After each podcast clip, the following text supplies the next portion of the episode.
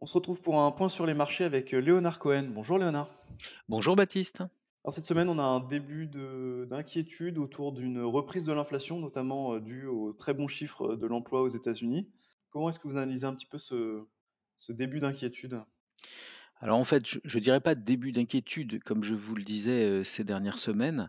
On risque d'avoir tout au long de l'année 2023 euh, des moments où on imagine que l'inflation va baisser et d'autres moments où euh, elle semble repartir. J'avais évoqué une, de l'inflation en taux Mhm. ondulé.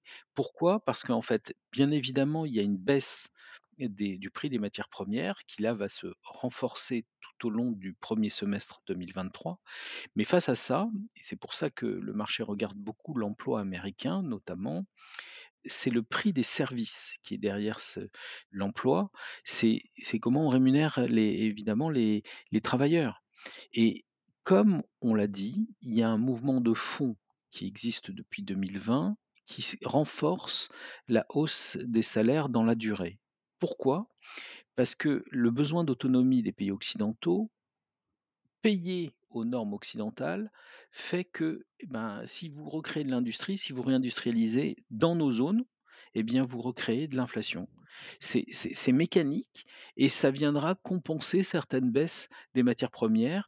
Heu, plutôt, pour envisager le point bas de cette inflation, on peut imaginer et c'est la seule réponse qu'on doit avoir en tête, que cette inflation, lorsqu'elle atteindra son point bas, elle sera plus haute que le niveau des 10 dernières années, qui était celui que les banquiers centraux, fixaient.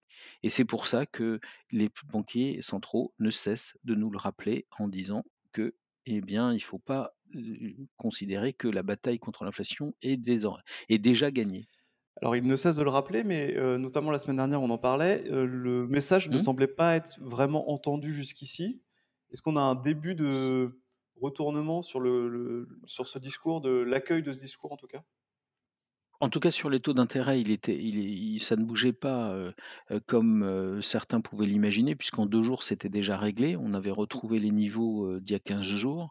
Heu, c'est plutôt sur les marchés actions, mais les marchés actions sont un peu proté ont ont été protégés ces ces derniers jours par des publications de résultats qui sont de bonne Mhm. facture par rapport à la situation et dans ce contexte-là, et bien, vous voyez qu'il résiste très bien, ce marché, parce que les perspectives de croissance, pour la zone occidentale, l'Europe également, sont revues à la hausse pour 2023. C'est-à-dire que le point bas de révision à la baisse était en autour de novembre et on commence à voir des révisions à la hausse.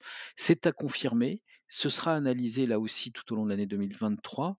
Heu, pour l'instant, nos balises nous nous en enjoignent à continuer d'investir sur l'actif risqué. Alors justement, on va finir en parlant de Ginger Active 360, qui est le fonds que vous gérez, qui est très investi en actions. Est-ce que vous pensez que le, les actions, le risque d'être investi en actions est suffisamment rémunéré pour les mois à venir? Écoutez, on est très fiers d'avoir été référencé 5 étoiles par Cantalis, justement, en dépit d'une volatilité importante induite par notre exposition aux actions et on continue de le faire. C'est-à-dire qu'on continue d'avoir des actions dans le portefeuille, heu, parce que, comme je vous le disais, les doutes sur l'inflation font naître des dou doutes sur les taux d'intérêt et parallèlement, les les valorisations de certains de certaines poches du marché actions nous semblent être encore très faibles relativement à l'histoire même des des sociétés, heu, qui sont Mhm. concernées et donc c'est pour ça qu'on on on trouve du potentiel et et donc on assume le risque et on pense qu'il sera rémunéré. Sur 3 ans et sur 5 ans, qui eût pu croire qu'en 2018, la guerre sino-américaine allait générer, heu, ce qu'elle a généré? Elle a bien existé, elle est encore présente, elle est plus que jamais présente et pourtant regardez où sont les marchés actions. Il y a 3 ans, face à la pandémie, qui eût pu croire que les marchés actions profiteraient et les croissances de des sociétés allaient être ce qu'elles sont? Eh bien, c'est ce sur quoi nous avons investi et nous n'avons pas eu peur de cette volatilité. Nous n'avons pas eu peur du niveau des marchés. Nous continuons d'y croire grâce à nos balises, heu, propriétaires et j'espère qu'elles vous aident aussi à à comprendre un peu les marchés financiers. Bien, merci beaucoup Léonard pour euh, cette analyse. À la semaine prochaine. Merci, bonne semaine à tous.